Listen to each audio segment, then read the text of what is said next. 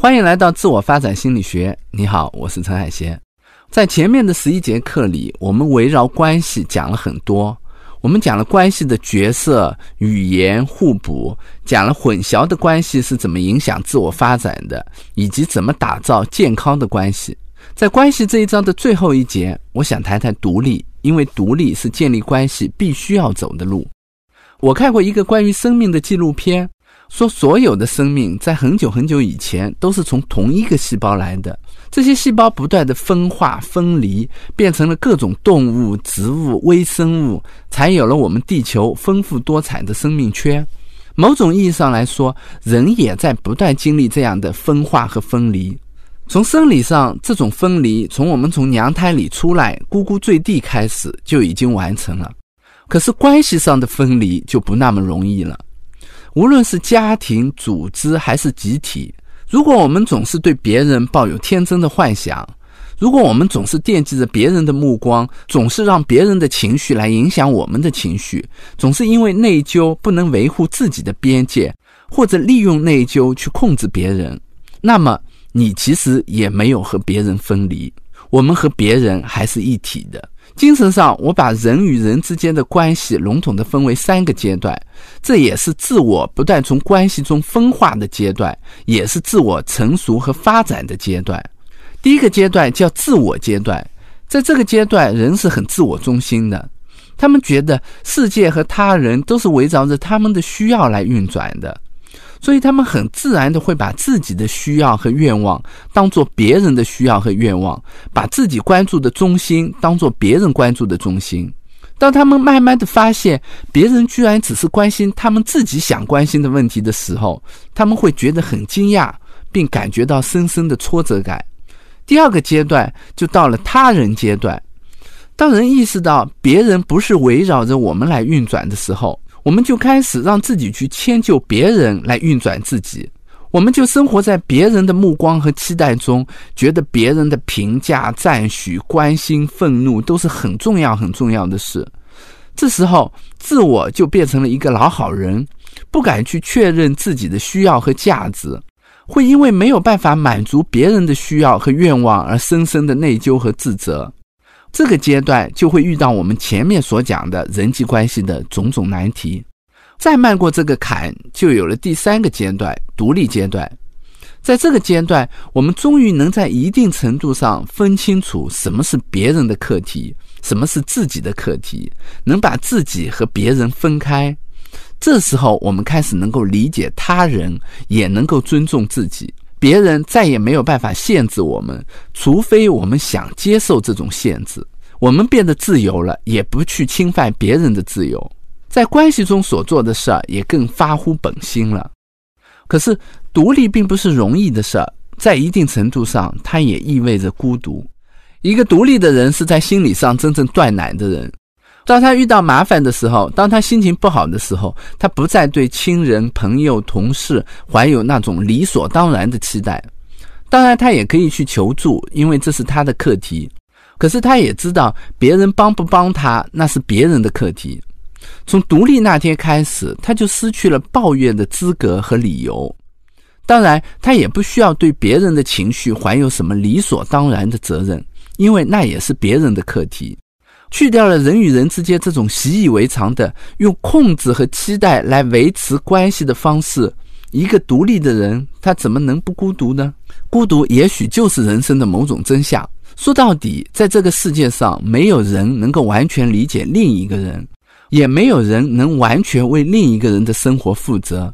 我们总说这是我的家人、我的恋人、我的孩子、我最好的朋友，我的。这个意思好像是我们拥有了某个人一样，拥有其实是人际关系中最大的幻觉。没有人能够拥有一个人，我们只是在各自的旅程相遇，彼此同行。这种相遇又长又短，最终我们还是会分开去走各自的路。可是也正因为别人并不需要理所当然的对我们好，我们才有了感恩的理由。正因为我们不知道对方会不会欺骗我们，才会有信任。正是因为我们能够离开、坚守，才显得可贵。自由是道德的前提。所有的人际关系中美好的东西，只有出自我们自愿的选择，才会变成一种美德，否则它就会变成一种不得不的强迫。关系里的两个人也会充满怨念的相互纠缠。一些朋友在听完分化和纠缠的理论以后，经常会生出这样的念头：我是不是要反抗我的父母呢？很多分离是通过反抗来的，就像青春期的孩子经常会通过反抗父母来获得独立一样。但是反抗本身它不是分离，而且它有可能是另一种形式的纠缠。什么是真正的分离？是我们了解了他们的期待和困难，可是有时候我们也得承认我们无能为力。重点不是反抗，而是不把他们的困难和问题当做我们自己的困难和问题，哪怕他们觉得他们的困难的解决方案就在我们身上。比如说，父母希望你早点结婚、生个孩子、回家乡工作，或者考个公务员之类。他们觉得只有这样，他们生活才会好。可是你不能这么想，因为只有你知道这是他们的问题，你才能腾出手来帮助他们。独立跟我们在关系上的亲近矛盾吗？不一定。我想，独立以后，大部分人还是会投入和他人的关系中，只是这一次是出于他们主动的选择。曾经有一个爸爸在听了我的一个讲座以后问我说：“如果说爸爸的事儿是爸爸的事儿，儿子的事儿是儿子的事儿，那是不是说如果我儿子有困难，你就不用去帮他了呢？这样我是不是太自私了？”当他问我这个问题的时候，他儿子高考刚结束，正在纠结去哪读大学、读什么专业。我说不是，我说如果你相信你帮儿子仅仅是出于爸爸的义务，是被迫的。那也许你可以不去帮他了，毕竟这是他自己的事儿。可是很多时候，就算没有爸爸这个身份，没有这个义务，我们仍然愿意去帮儿子。在帮他的时候，我们知道这是我们的事情，不是我们不得不帮他，是我们想帮他，不是儿子要求我们帮他，也不是他一定要接受我们的帮助。这样你就给了你自己自由，也给了你儿子自由。独立不会加剧人与人之间的隔离，这是因为一个奉行独立和自由的人，同时也是相信人性的善的。如果你认定人心是自私自利、冷酷无情，那人的独立和自由自然就会加剧人和人之间的隔绝。所以，我们经常要用孝道之类的规则去约束一个人。可是，如果你相信，即使没有胁迫、没有应该和必须，人仍然愿意对别人表现出善意。那独立和分离只会让人和人之间的相互支持和帮助回归到自发自愿的本心。当我们这么做的时候，我们不再是害怕别人失望，也不是期待别人的感激或者回报。我们的付出只是出于对另一个人的本能和爱和同情，尽管我们知道我们也可以不必那么做。有一本书叫《You Can Go Home Again》。这本书的意思是说，只有经历过离家，你才能选择回家。同样，只有在关系中独立了，你才能真正自主的以一种成熟的姿态投入到一段关系中。曾经有一个男生跟我说，他知道父母的困难是他们自己的事情，可他还是选择回家去一个小城市照顾父母。我说好的，你知道这是你的选择就好，我祝福你。分离从来不是人际关系的终点。很多年以前，我曾经看过一个节目，讲一对东北的父子，母亲已经八十多岁了，儿子也六十多岁了，退休在家。这个母亲呢，就住在城市的公寓里，每天都很无聊。儿子说：“我看到我妈这样下去，要闷坏了。”于是呢，他就改装了一辆三轮车，带上行李家当，骑着三轮车带母亲周游全国。老太太实在太老了，神志有些不清楚。在央视的节目现场，她居然就睡着了，而且打起呼来了。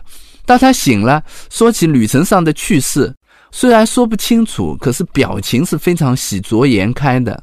当主持人问他说：“你怎么看儿子骑自行车陪你周游全国呢？”主持人的意思是想让老太太说些感激儿子的话，可是老太太脖子一梗，很不客气地说：“这有什么？这不都是一代顶一代吗？”儿子陪着他就在那笑。在节目里，儿子说：“我们准备就这样在路上了。万一哪天我娘没了，我觉得他也去得安心。”现在离这个节目已经十几年了，也许这位老太太已经去世了。可是我一直记得这个节目里这对母子单纯的笑，这个笑里有最朴素、最深情的关系在。没有什么样的关系是一定的，只是别让自己过得那么苦就好。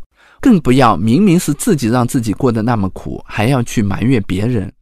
最后，我用一个故事来结束我们这一章关于人际关系的课程。有个挺有名的画家，他从小就教儿子画画，希望儿子能子承父业。他对儿子很严格，儿子的整个童年就泡在画画里，也受到了他很多的批评和指责。高中的时候呢，儿子就开始叛逆了，不想再画画了。可是这个爸爸还是逼着儿子填了一个艺术院校，结果儿子在艺术院校的四年都没有再拿画笔，开始辍学做生意。爸爸各种威逼利诱，儿子就是不听。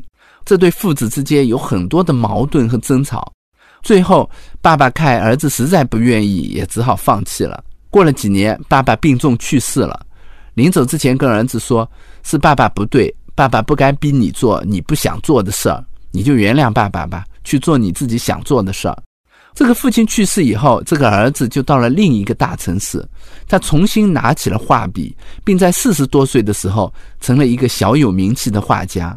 关系就是这么神奇，它让我们迷失，也让我们重新找回自己。也许只有放下对关系的纠缠，我们才知道自己真正想要的是什么。总结一下，关系单元的最后一讲，我讲了独立。虽然独立意味着孤独，可这是你必须要走的路。只有在关系中独立了，你才能真正自主地投入到一段新关系中，实现关系上的自我发展。从下一讲开始，我们会进入一个新单元——转变期。我们一起来看看如何在人生重大转折中成长和发展。为了帮助你更好地梳理课程内容，系统的回顾如何启动行为改变、思维改变和关系改变。我画了前三章的思维导图，放在文稿里，希望能对你的改变有所帮助。我为你准备了一张知识卡片，附在文稿里。如果你觉得有收获，欢迎你把课程和卡片分享给你的朋友。我们下节课再见。